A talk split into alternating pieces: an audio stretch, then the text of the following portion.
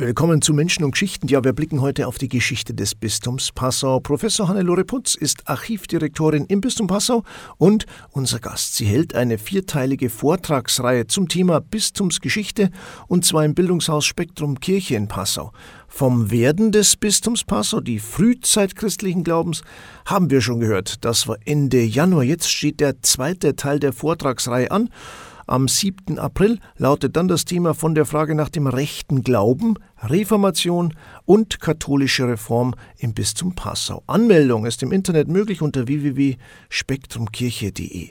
Wir wollen in dieser Stunde Ihr Interesse wecken für die Bistumsgeschichte, für diesen Vortrag in Auszügen in dieser Stunde von 11 bis 12 Uhr. Schön, dass Sie wieder Zeit haben, Frau Professor Punz. Grüß Gott. Viele erleben ja heute die Kirche in einer Krise. Wenn man jetzt an Luther und die Reformation denkt, dann hat man auch immer den Eindruck, da war Kirche in einer riesigen Krise. Wie sah es denn aus mit dem Glauben am Vorabend der Reformation?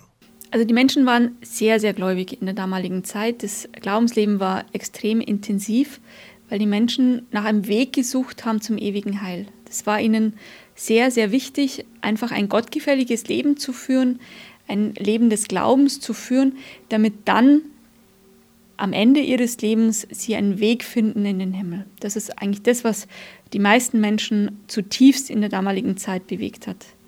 Und das sieht man auch an der Bibel.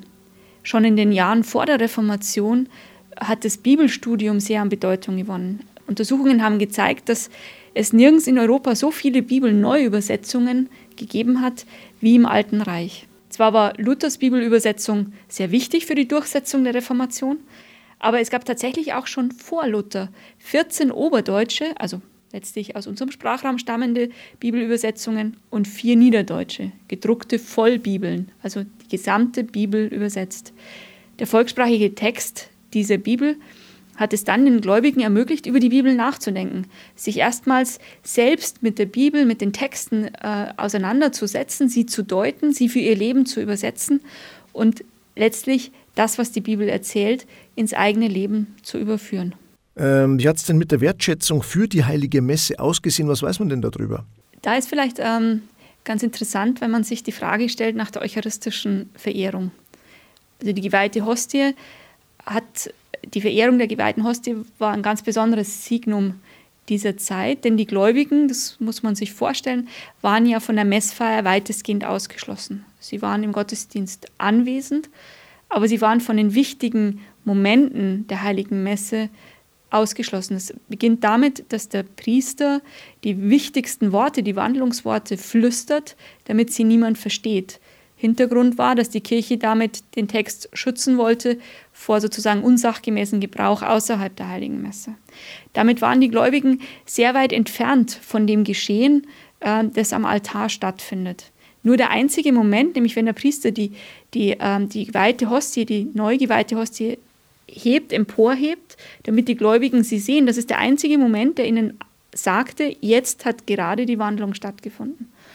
Und damit wurde, der Moment der sogenannten Elevation der Hostie, also dieses Hochhebens der Hostie, für die Gläubigen, für die einfachen Gläubigen zu einem ganz wesentlichen, ganz wichtigen Moment in der Heiligen Messe.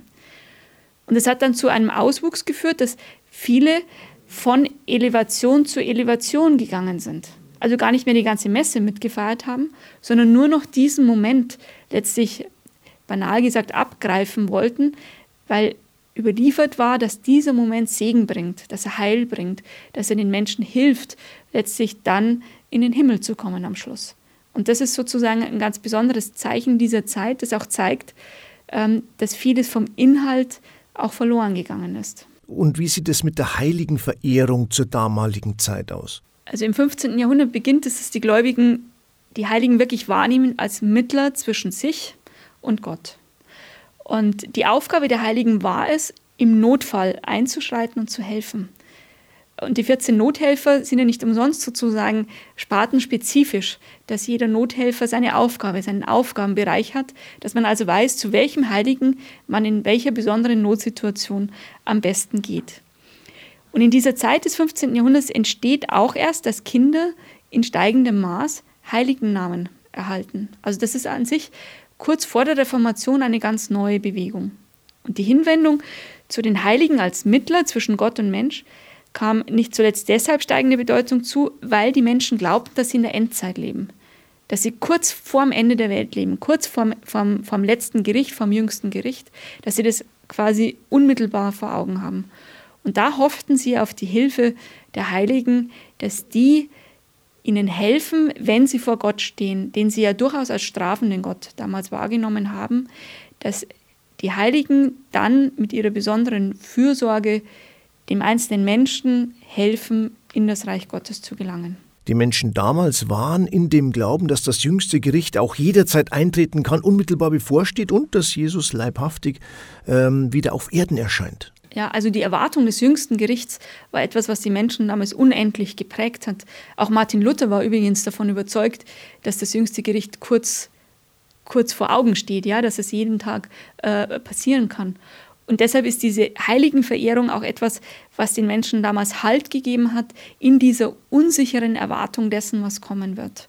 Was auch damit zusammenhängt, dass, dass wir ja im 15. Jahrhundert, im 16. noch mehr eine Klimakrise haben, dass die Menschen sich vieles nicht mehr erklären können, dass Heuschreckenschwärme über das Land auch im Bistum Passau ziehen, dass also Unheilserfahrungen das Leben der Menschen prägt, die Pest beispielsweise, und sie deshalb Halt suchen und die Nothelfer oder die Heiligen diesen Halt geben. Und deshalb wallfahrten sie auch, beispielsweise äh, nach Eigen am Inn äh, zum heiligen Leonhard oder auf dem Kreuzberg äh, in, in Freyung dann zur heiligen Anna, die gerade in dieser Zeit besonders verehrt wird.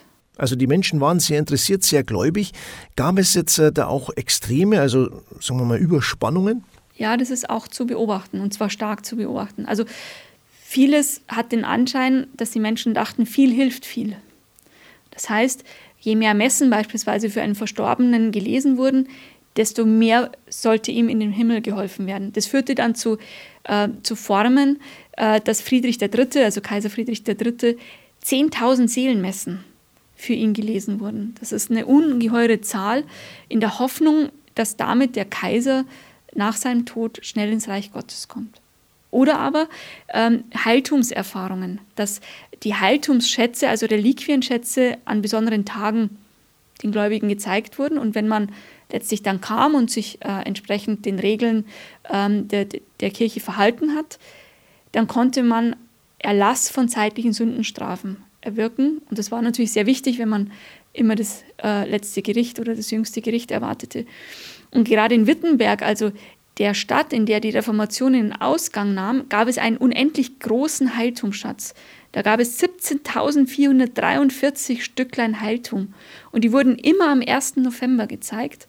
Und wenn die Leute kamen am 1. November, um das zu sehen und sich entsprechend den Regeln der Kirche verhalten haben, dann konnten sie die zeitlichen Sündenstrafen um 127.799 Jahre und 116 Tage verkürzen. So genau hat man das ausgerechnet mit jedem Stück Haltung. Und das war natürlich für die Menschen unendlich anziehend und unendlich wichtig, sich darauf zu beziehen, hat aber gleichzeitig natürlich dazu geführt, dass Martin Luther sich gegen diese Überspannung gewehrt hat. Es geht um die Reformation. Wir sind im Jahr 1517 angelangt. Es geht um Martin Luther und die Veröffentlichung seiner Thesen. Ja, da gab es grundlegende Einschnitte, das kann man so sagen. Das war schon ein Paukenschlag damals, oder? Absolut. Also äh, ich glaube, dass die Reformation 1517, 1517 die alte Kirche beendet hat. Es ist dann, die alte Kirche hat sich dann verändert, es wurde eine neue katholische Kirche, aber die Situation, dass es eine gültige und für alle geglaubte, geglaubtes Letztwahrheitsangebot gibt, das endet 1517 endgültig. Mit Martin Luther. Den Mann müssen wir uns jetzt genauer anschauen. Wer war das denn? Also Martin Luther, wie er sich zunächst ja nannte, nicht Luther, äh, ist am 10. November 1483 in Eisleben geboren. Und er wurde dann am 11. November auf den Tagesheiligen getauft, Martin. Und Luther sollte zunächst einen weltlichen Beruf erlernen. Aber dann geschah es, dass er in ein Gewitter kam und dieses Gewitter ihm eine solche Angst machte, dass er fürchtete um sein Leben. Und dieses elementare Erlebnis in, Stotternheim, also so hieß der Ort, an dem das geschehen ist, hat ihn dazu bewegt, ähm, zu geloben, dass er in ein Kloster eintreten würde, wenn er dieses Gewitter überlebt. Also diese Blitze, die um ihn herum waren, dass er das überlebt. Und tatsächlich hat er überlebt und ist dann auch bei den Augustinern ins Kloster eingetreten, hat dort dann studiert und hat einen sehr, sehr schnellen Aufstieg in diesem äh, Orden dann auch erlebt, weil er ja ein sehr kluger, kluger Kopf gewesen ist. Aber dieses Ereignis in Stotternheim zeigt, dass er selbst zutiefst eingebunden war in diese spätmittelalterliche Frömmigkeit. Er hat sich zunächst der heiligen Anna versprochen bei diesem Gewittererlebnis. Er hat versprochen, in einen Orden einzutreten. Und er hat sein ganzes Leben lang auf das Ende der Zeiten gewartet. Für ihn war das jüngste Gericht tatsächlich kurz vor der Tür. Und das hat für ihn, glaube ich, schon eine sehr, sehr elementare Bedeutung gehabt, das dann auch vielleicht ein bisschen ähm, sein reformatorisches Wirken mit erklären kann. Wie wird jetzt dann äh, der Augustiner zum Reformator? Ja, dieser Augustiner war eben sehr klug, äh, wurde zum Priester geweiht, hat ähm, hat 1512 eine Professur für Theologie erhalten, hat sich tief mit, äh, mit seinem Glauben auseinandergesetzt und mit dieser Auseinandersetzung wuchs seine Kritik an der Kirche, an der bestehenden Kirche. Und er hat sich kritisch beispielsweise mit dem Petersablass auseinandergesetzt, der zur Finanzierung der Wahl und der päpstlichen Bestätigung des neuen Mainzer Erzbischofs und zur Finanzierung von Neu St. Peter in Rom en gros verkauft wurde. Und in diesem Kontext ist auch die konkrete Handlung des 31. Oktober 1517 zu verorten. Martin Luther hat an diesem Tag einen Brief an seinen Mainzer Oberhirten geschickt, an Albrecht von Brandenburg, in dem er diese Abschaffung des Ablasshandels zugunsten von Neu St. Peter gefordert hat. Und er hat diesem Brief dann die 95 Thesen beigelegt. Und erst als er keine Antwort erhalten hat von seinem Oberhirten, hat er diese Briefe oder hatte diesen Brief halt kopiert und hat ihn an andere Theologen geschickt, um damit eine theologische Diskussion zunächst in Gang zu setzen. Also es ging zunächst nicht darum, eine, eine neue Konfession zu gründen, sondern es ging um die Auseinandersetzung, um die innerkirchliche Auseinandersetzung, um notwendig erachtete Reformen. Welche Missstände gab es denn da noch zu dieser Zeit? Was lag denn Luther noch am Herzen? Ich glaube, das am wichtigsten ist tatsächlich ähm, Luthers Kampf gegen diese Kommerzialisierung von Gnadenakten. Also mit dem Ablass- und Dispenswesen wurden die Buße und die Gnade erwerbbar, sie wurden quantifizierbar, sie wurden ein ganzes Stück weit entkoppelt vom eigenen Leben und von der persönlichen Lebensführung. Denn alles und jedes konnte man durch Bußleistungen und durch Ableistungen abmildern. Also überspannt formuliert, wenn ich jemanden umbringe, dann muss ich eben entsprechende Bußleistungen bringen und dann ist die Sache aber auch wieder erledigt.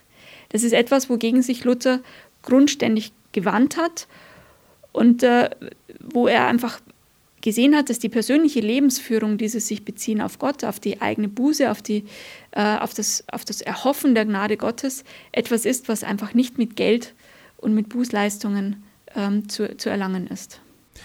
Jetzt gab es äh, ja vorher auch schon Reformer oder Kritiker. Warum wirkte jetzt aber die Reformation von Martin Luther ja so besonders und auch so nachhaltig? Das, die Reformation wirkte in dieser besonderen Weise, weil Martin Luther Martin Luther gewesen ist. Also ereignisgeschichtlich wurde die Reformation in den dreieinhalb Jahren zwischen diesem 31. Oktober 1517 und der Verurteilung Luthers als Ketzer, wurde sie zu einer kaum mehr umkehrbaren Bewegung. Martin Luther war vor allem aufgrund seines publizistischen Engagements als Schreiber, als Professor, als Theologe mit vielen Veröffentlichungen präsent. Seine Schriften und Predigten ähm, wurden weit über die Grenzen des Reichs hinaus ähm, gebracht, publiziert, verlegt und verkauft. Und nicht wenige bezeichnen ihn als den ersten großen Medienstar der frühen Neuzeit. Die Kirche hat Luther, und das ist das Zweite, Luther und die Reformation unterschätzt. Und sie hat nicht sehr glücklich agiert.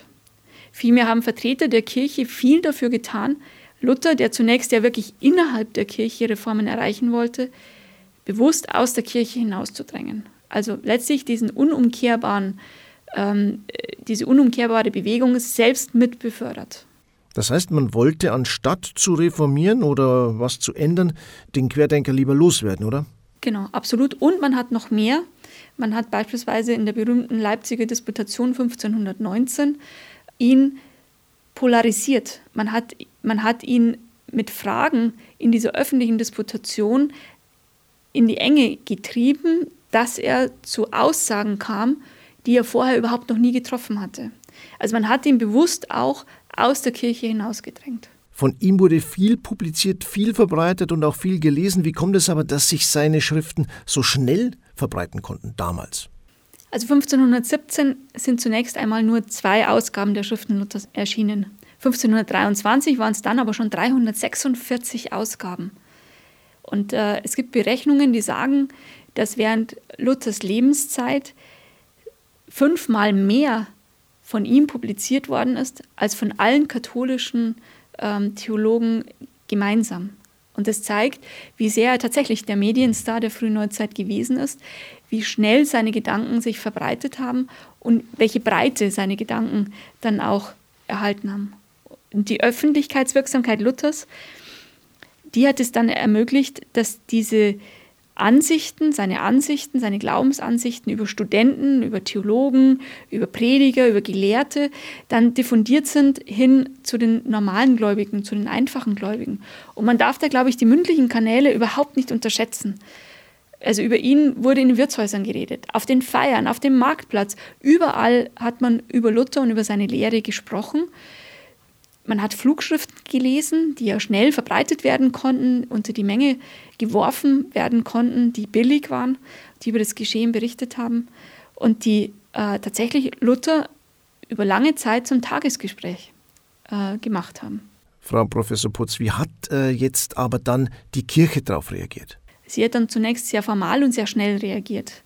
Sie hat äh, im Februar 1518 bereits äh, ihn in Rom angeklagt im Juni 1518 wurde der Prozess eröffnet. 1520 hat sie die Bannandrohungsbulle Exurge Domini ausgestellt. Und dann geschieht etwas ganz Besonderes.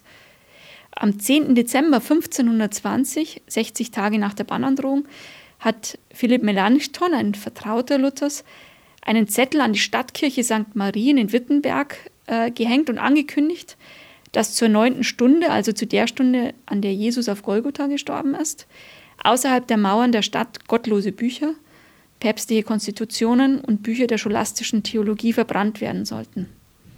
Und Luther übergab dann tatsächlich das kanonische Recht, die scholastischen Lehrbücher und diese Bannandrohungsbulle, die ihm überstellt worden ist, vor dem Elstertor in Wittenberg dem Feuer. Also die erste große Bücherverbrennung. Und damit war der Bruch mit der alten Kirche unwiederbringlich vollzogen.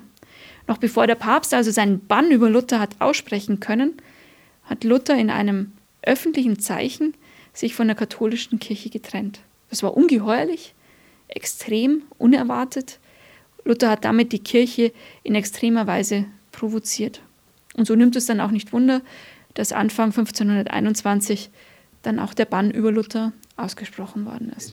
Wäre oder war eigentlich ein Todesurteil für die damalige Zeit? Ja, es war auch damals noch letztlich so etwas wie ein Todesurteil, weil drei Monate danach hätte der Kaiser die Ächtung über ihn aussprechen müssen, was er auch getan hat. Aber dann greifen Schutzmechanismen des sächsischen Kurfürsten, die dann Luther zunächst verbergen und ihm damit ermöglichen, äh, diese ganz schwierige Zeit, diese lebensbedrohliche Zeit für ihn äh, zu überstehen, um dann ja wieder nach außen gehen zu können unter dem Schutz des sächsischen Kurfürsten. Trotz der Verurteilung durch die Kirche trugen sich die Thesen und Ideen weiter. Wie war das denn bei uns, also im damaligen Bistum Passau? Weiß man darüber was? Vielleicht war es auch gerade deswegen, weil die Kirche ihn verurteilt hat, dass die Lehre so schnell weiter verbreitet worden ist. Äh, und im Bistum Passau ging das sehr schnell. Also bald nach den Vorgängen in Wittenberg war man auch in Passau äh, darüber informiert, äh, was da passiert ist. Die Lehre Luthers konnte sich zunächst in Passau nicht sehr behaupten. Äh, ab 1527 zumindest ist davon auszugehen, dass hier in Passau nicht mehr offen lutherisch gesprochen wurde oder gepredigt wurde. Aber davor war schon einiges los. Also Johann Pfeffinger zum Beispiel, ein ganz berühmter Prediger, hat, äh, hat 1503, bis 1523 in Passau gepredigt, musste dann fliehen. Und 1527 wurde in Scherding Leonhard Käser verbrannt, ein Priester, der, dessen Fall ähm, hohe Wellen geschlagen hat. Auch Luther hat sich für Leonhard Käser eingesetzt. Er hat ihn persönlich gekannt. Und dieser Käser war zunächst Priester, hat dann dem lutherischen Glauben zunächst abgeschworen, wurde dann rückfällig, wenn man so will, wurde dann von, vom Bischof von Passau in den Leidenstand versetzt und schließlich dann tatsächlich in Scherding verbrannt. Also ein ganz hartes Zeichen der Kirche und des weltlichen Staates. Wie sehr die lutherischen Ideen in Passau eingedrungen sind, erkennt man an indirekten Zeichen. 1526, 1527 beispielsweise haben sich 40 Passauer der sogenannten Osterpflicht entzogen. Sie haben also weder gebeichtet noch kommuniziert, was sie hätten tun müssen. Und viele haben sich geweigert, äh, die Kommunion nur unter einer Gestalt zu empfangen, also wie im katholischen üblich, nur in der Hostie oder über die Hostie, nur in der Hostie, sondern sie wollten sub utraque, also mit der Kelchkommunion, mit dem Blut Christi gemeinsam kommunizieren. Und das galt damals als untrügliches Zeichen, dass die Lehre Luthers quasi in sie eingedrungen ist und sie sich der neuen Lehre zugewendet haben. Hm, eine schwierige Situation für die Kirche. Wie handelt denn zum Beispiel jetzt dann der bayerische Herzog oder auch der Bischof von Passau? Tatsächlich war sowohl für den bayerischen Herzog wie für den Bischof von Passau waren das sehr schwierige Situationen. Denn die Annahme des lutherischen Glaubens war zunächst ein Elitephänomen. Das heißt, es haben die, die, eigentlich die Träger der Gesellschaft haben sich zunächst diesem lutherischen Glauben zugewendet. Und man sieht es auch in Passau, da ist es die vermögende Handwerkerschicht mit Fernbeziehungen, die die ersten sind, die sich hier diesen, diesem lutherischen, diesem neuen Glauben zuwenden. Also sind die Weber, die Maler und die Goldschmiede gewesen. Und da muss man sich schon positionieren als Fürst und als Bischof, äh, wenn, wenn, wenn es droht, dass die Elite sich abwendet. Der bayerische Herzog oder die bayerischen Herzöge, es waren zu der Zeit zwei, Herzog Wilhelm IV. und Herzog Ludwig X., haben sich sehr schnell gegen Luther gewandt und sehr schnell gegen diese neue Lehre gewandt. Schon 1522 auf der Burg Grünwald bei München haben sie beschlossen, dass Bayern auf ewig Rom treu bleibt, also katholisch bleibt. Und der Passau Bischof ebenso war treu immer auf der Seite Roms. Sie haben sich entschieden für den alten Glauben und damit für die Abwehr der lutherischen Einflüsse. Und die ersten Jahrzehnte sind geprägt von diesem Verhalten, von Mandaten, von Anordnungen, in denen man sich gegen diese neue Lehre wendet, in denen man äh, Menschen verurteilt, wie man das bei Leonhard Käser gesehen hat, auf ganz dramatische Weise, in denen man Zeichen setzte, äh, die Leute abzuschrecken, sich dieser neuen Lehre zuzuwenden. Die Verunsicherung war wirklich groß, das kann man so sagen. Wusste man denn damals überhaupt so richtig, was katholisch und was genau evangelisch war? Es ist nicht klar gewesen, was ist jetzt sozusagen katholisch und was ist protestantisch. Das musste sich einfach im 16. Jahrhundert erst ausbilden. Und das zeigt sich vielleicht an zwei Beispielen ganz schön. Also früh verstand man sich darin, dass die Forderung nach der Kelchkommunion, die ich schon erwähnt habe, auf ein katholisch abweichendes Verhalten hindeutet weil in der katholischen Kirche normalerweise ja nur die Hostie empfangen wird. Früh war auch deutlich geworden, dass die Verweigerung der Beichte auf lutherisches Gedankengut schließen lässt. Aber in der katholischen Kirche war die Kelchkommunion gar nicht unbedingt verboten. Ja, der Papst hat sie sogar 1570 neu erlaubt. Nur der bayerische Herzog hat sie dann verboten. Und, auf die Beichte bezogen, Luther war gar nicht gegen die Einzelbeichte, sondern er war gegen den Zwang zur Einzelbeichte. Und auch hat er das Hauptaugenmerk nicht auf die Sünde des Einzelnen gelegt, sondern auf die Absolution und damit auf die Heilung von Schuld. Aber gegen die Einzelbeichte an sich ist er überhaupt nicht gewesen. Was ist also gut katholisch, was ist gut protestantisch? Das musste sich einfach erst in den folgenden Jahrzehnten ausbilden zu dem, wie wir es heute kennen, wie wir heute wissen, was ist sozusagen Kern protestantisch und was ist Kern katholisch. Wann gab es denn dann damals erstmals Entscheidungen, wer oder wo welche Form gelebt werden soll oder muss? Also die wirklichen Entscheidungen fielen 1552 in Passau und 1555 in Augsburg. Im Passauer Vertrag von 1552, der entscheidend und wichtig für diese ganze Zeit, die ersten 50 Jahre der Reformation gewesen sind, wurden Lutheraner und Katholiken erstmals als gleichberechtigt erklärt. Gab es also im Reich jetzt diese beiden Konfessionen. Und 1555 im Augsburger Religionsfrieden erhielten die Fürsten die Konfessionshoheit über ihre Länder. Später hieß das unter dem Schlagwort cuius regio, eius religio. Untertanen, die sich der Konfessionsentscheidung ihres Landesherrn nicht beugen wollten, also die evangelisch werden wollten unter einem katholischen Landesherrn, erhielten die Erlaubnis, das Land zu verlassen. Sie mussten aber ihr Eigentum zurückbelassen. Also es war schon eine sehr, sehr harte Entscheidung und sehr elementare Entscheidung, die hier der Einzelne treffen musste. Bei uns im Bistum Passau gibt es ja ein wichtiges Beispiel, wo der Landesherr sich eben für die lutherische Konfession entschied, und zwar in Ortenburg. Graf Joachim von Ortenburg hat 1563 in seiner Reichsgrafschaft Ortenburg die lutherische Konfession eingeführt. Er durfte das. Der Augsburger Religionsfrieden hat ihm das zugesichert. Und ähm, mitten in diesem großen bayerischen Herzogtum gab es nun dieses ganz kleine Ortenburg, das streng protestantisch wurde, das also in einem riesigen Umfeld aus Katholiken über Jahrhunderte hinweg jetzt lutherisch-protestantisch blieb. Graf Joachim hat großen Erfolg gehabt und schnell großen Erfolg gehabt, weil sich seine Untertanen willig ihm angeschlossen haben. Und das lag nicht zuletzt an den Ortenburger Pfarrern und den Schulmeistern. Denn die haben ja den lutherischen Glauben vermittelt. Die haben den Kindern beigebracht, wie lutherisch Glauben geht, was protestantisch ist. Und sie haben das nicht zuletzt über Lieder gemacht. Ja? Eine feste Burg ist unser Gott oder Verleih uns Frieden gnädiglich. Diese wichtigen protestantischen frühen Kirchenlieder wurden alle in Ortenburg gesungen und zwar vom ersten Tag äh, der Reformation weg. Und das hat sich in den Leuten ähm, ausgebreitet und stark gemacht. Und deshalb konnten sie in diesem riesigen Umfeld aus Katholiken standhaft ihren protestantischen Glauben bewahren. Haben denn dann die Katholiken ebenfalls das, was typisch ist für den katholischen Glauben, äh, für sich herausgestellt? Ja, seit der zweiten Hälfte des 16. Jahrhunderts haben die Katholiken begonnen, sich zu besinnen und zu fragen, was macht uns Katholiken denn aus? Gerade der damals noch sehr junge Jesuitenorden ist für diesen Prozess extrem wichtig. Die Jesuiten eröffneten, wie 1612 in Passau, eigene Schulen, in denen sie dann, Vergleich zu Ortenburg es hier wieder zu ziehen, in denen sie die Schüler katholisch denken lehrten.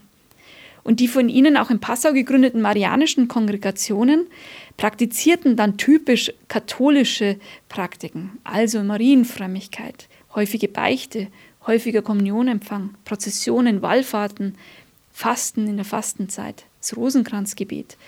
Gleichzeitig kamen Praktiken, katholische Praktiken wurden ganz stark neu ausgeprägt. Das Fronleichnamsfest beispielsweise. Die großen Fronleichnamsprozessionen entstehen in der zweiten Hälfte des 16. Jahrhunderts neu. Die Heiligenverehrung nimmt neuen Aufschwung. Die neuen Wallfahrten zu heiligen Orten äh, werden unheimlich wichtig. Also die Wallfahrt nach Maria Hilf 1622 beispielsweise ist wirklich eines der ganz prägnanten und schönen Zeichen dieses neuen Schwungs und dieser neuen Glaubensfreude, auch dann im katholischen Bayern und im katholischen Passau. Das war Menschen und Geschichten, die Geschichte des Bistums Passau im Fokus. Ganz herzlichen Dank an Professor Hannelore Putz, Archivdirektorin im Bistum Passau. Es war wieder einmal super spannend. Herzlichen Dank. Vielen Dank. Von der Frage nach dem rechten Glauben, Reformation und katholische Reform im Bistum Passau. Das war heute unser Thema. Wie erwähnt, ist es der zweite Teil der Vortragsreihe zum Thema Bistumsgeschichte. Im Bildungshaus Spektrum Kirche in Passau am Donnerstag, den 7. April, können Sie mit unserer Archivdirektorin live in die Geschichte des Bistums eintauchen. Anmeldung unter www.spektrumkirche.de